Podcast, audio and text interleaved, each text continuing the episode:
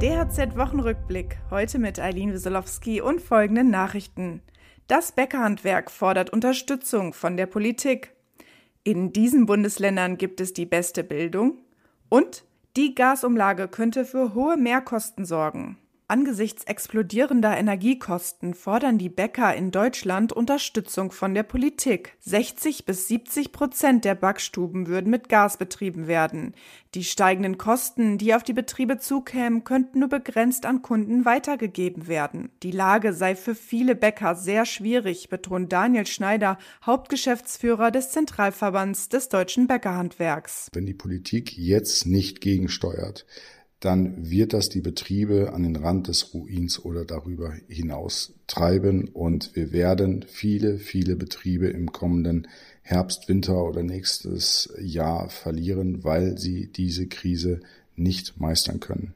Neben steigenden Energiekosten seien auch höhere Rohstoffpreise eine Belastung. Außerdem kämen ab dem 1. Oktober wegen der Mindestlohnerhöhung deutlich höhere Personalkosten hinzu.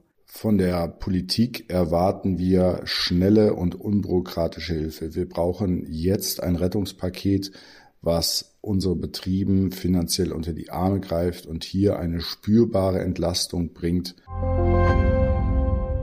Deutschlandweit besuchen Kinder, Jugendliche und Berufsanfänger die Schule. Doch das Bildungssystem ist nicht in jedem Bundesland gleich leistungsfähig. Das zeigt der aktuelle Bildungsmonitor der Initiative der neuen sozialen Marktwirtschaft, der in Zusammenarbeit mit dem Institut der deutschen Wirtschaft erarbeitet wurde.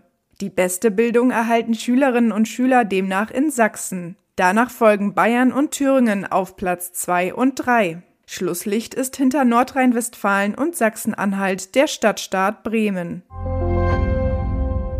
Handwerksvertreter haben angesichts der auf 2,4 Cent pro Kilowattstunde festgelegten Gasumlage vor enormen Mehrkosten für die Betriebe gewarnt. Das Maß an finanziellen Belastungen für die mittelständische Wirtschaft sei überschritten, sagte Dirk Neumann, Hauptgeschäftsführer der Handwerkskammer Halle.